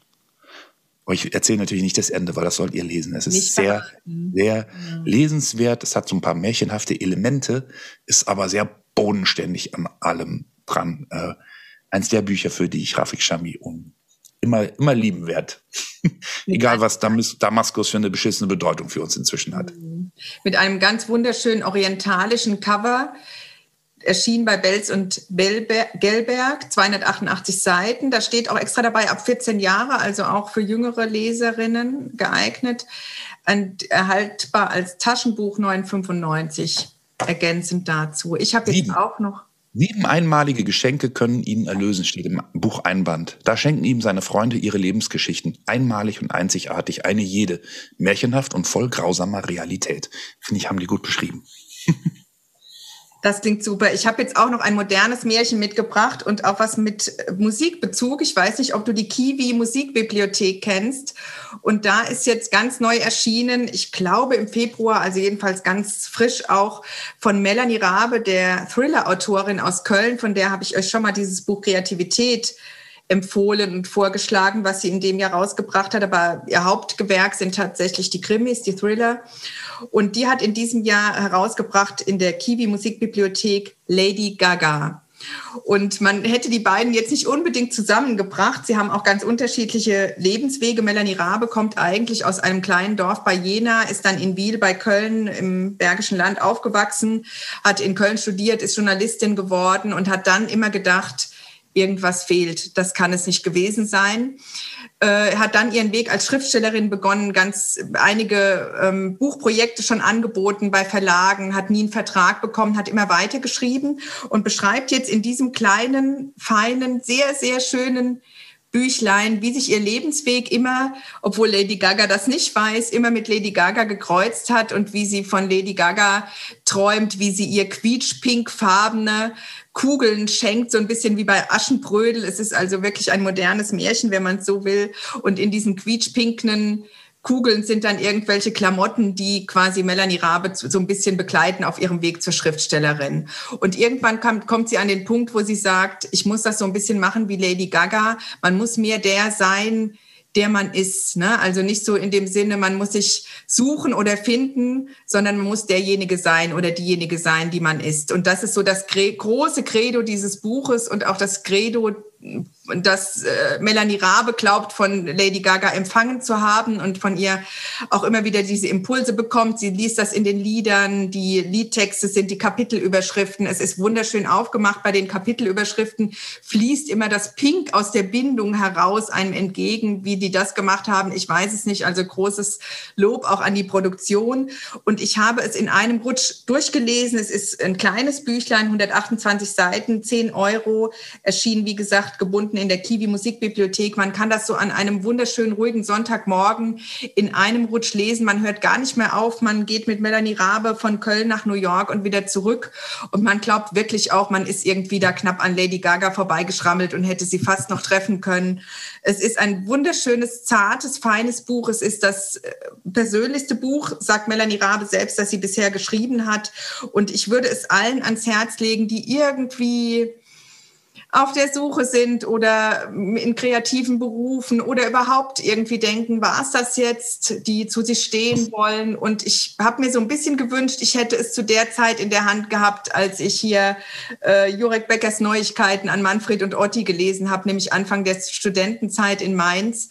Es hätte mir, glaube ich, ganz, ganz viel gegeben und gebracht. Deswegen große Empfehlung an meine älteste Nichte Lea, die diesen Podcast so gerne hört. Lest dieses Buch. Besser spät als nie, würde ich immer sagen. Gut, genau. das ist ja noch begegnet. Ich bin so neugierig drauf geworden.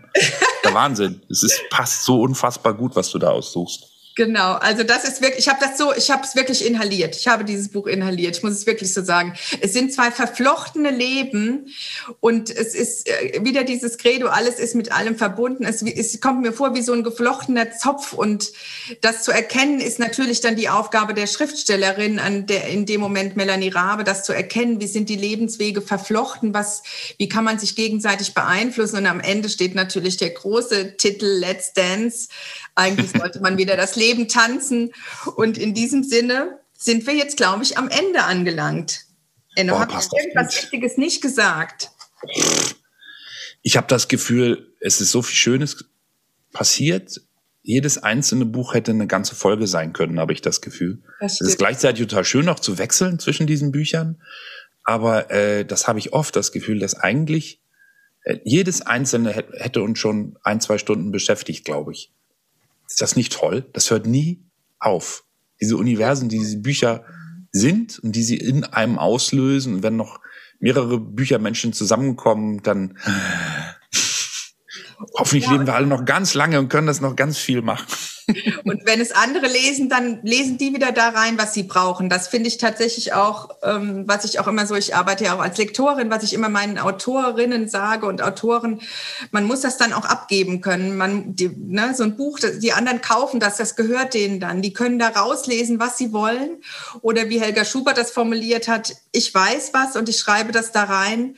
Und ja. wenn das noch jemand liest, dann weiß der es auch. Und der macht dann. Wenn man dann noch beachtet, dass sich das, was scheinbar feststeht, das sagen ja die Autoren selber auch, in einem nachgängigen Lesen nochmal verändert. Ja? ja. Selbst das geschriebene Wort, das da ja fertig gedruckt ist und nicht auf einmal verschwimmt, wenn du es wieder liest, hat es sich schon verändert. Ist das nicht schön? In Zeiten, wo alle Leute sagen, äh, ich kann wegen der Pandemie das nicht, ich kann dies nicht, stimmt alles. Ich will das in keiner Weise lächerlich machen, auch wenn es jetzt so klingt.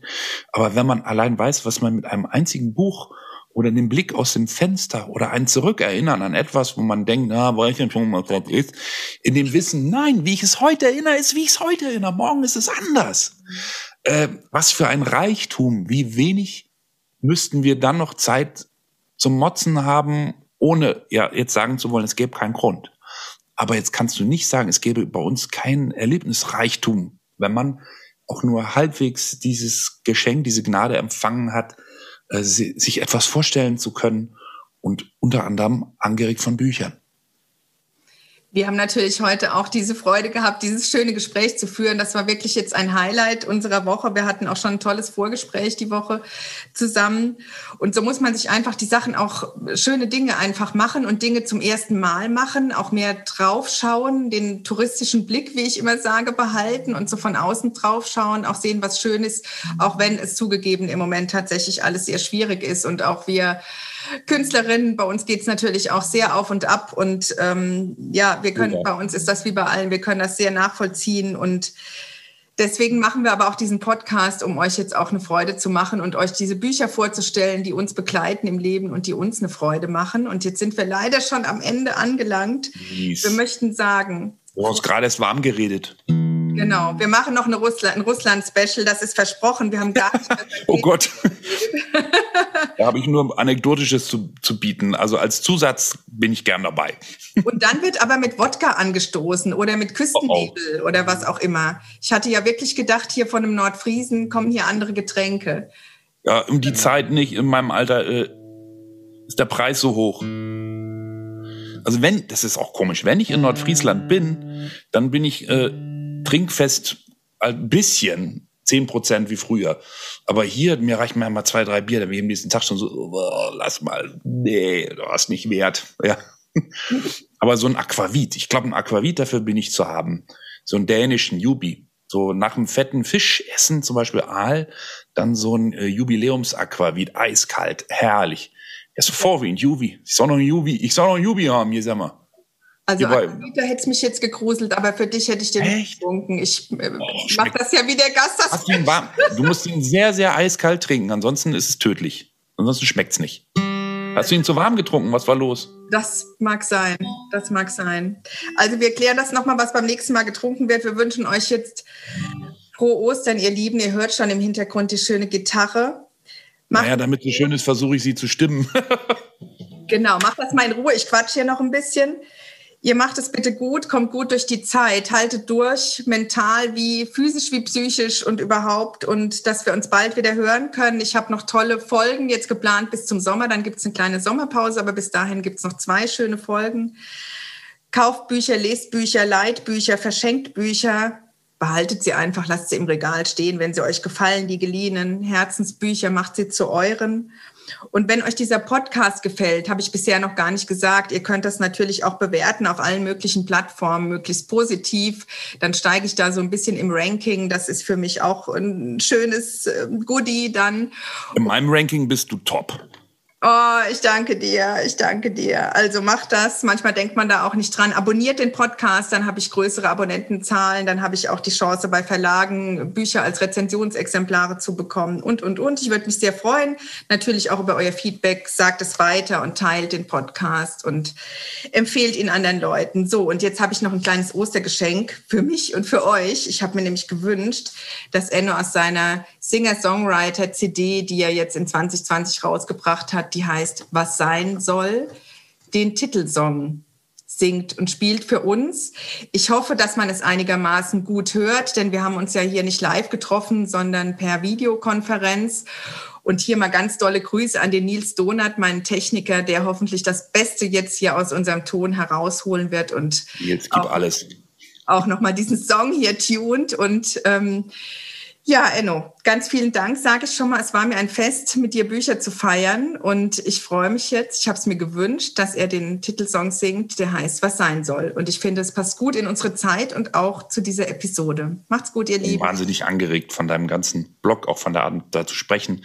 Kann sein, dass ich versuche, dich anzugraben, also nicht so, wie man denkt, sondern äh, mein, äh, mein Projekt Geschichten aus dem Grenzland äh, wo du schon ein paar Sachen zu gesagt hast, äh, aus deiner Perspektive als Lektorin auch. Kann sein, liebe Leute, dass ich versuche, Ursula irgendwie rumzukriegen, dass sie mich dabei unterstützt, das weiter ins Laufen zu bringen. Das machen wir, kostet halt was. Geil.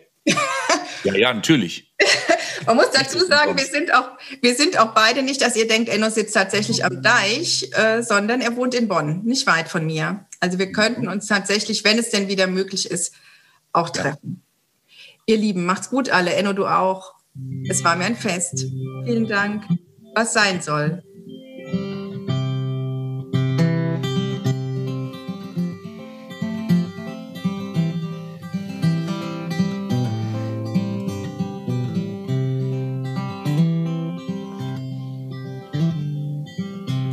Was sein soll, soll sein.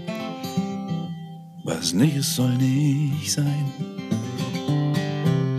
Was sein soll, soll sein, was nicht ist,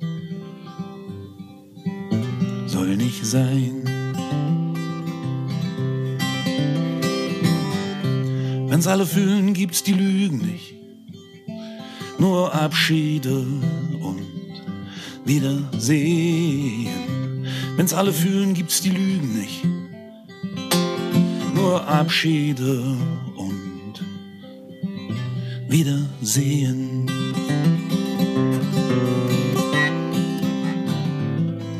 Heil ist das All, wenn man das Stückwerk aufgibt, das Treibgut zeigt es an. Fließt ihm doch das ganze Meer, das ganze Meer zu.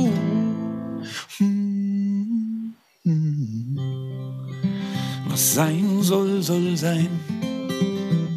Was nicht soll nicht sein. Was sein soll, soll sein. Was nicht ist, soll nicht sein.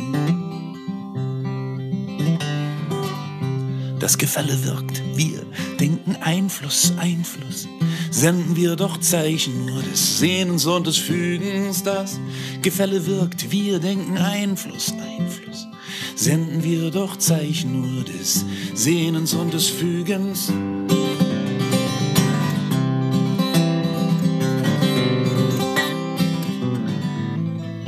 Heil ist das All, wenn man das Stückwerk aufgibt, das Treibgut zeigt es an. Fließt ihm doch das ganze Meer, das ganze Meer zu. Hm. Was sein soll, soll sein. Was nicht soll nicht sein. Was sein soll, soll sein, was nicht ist.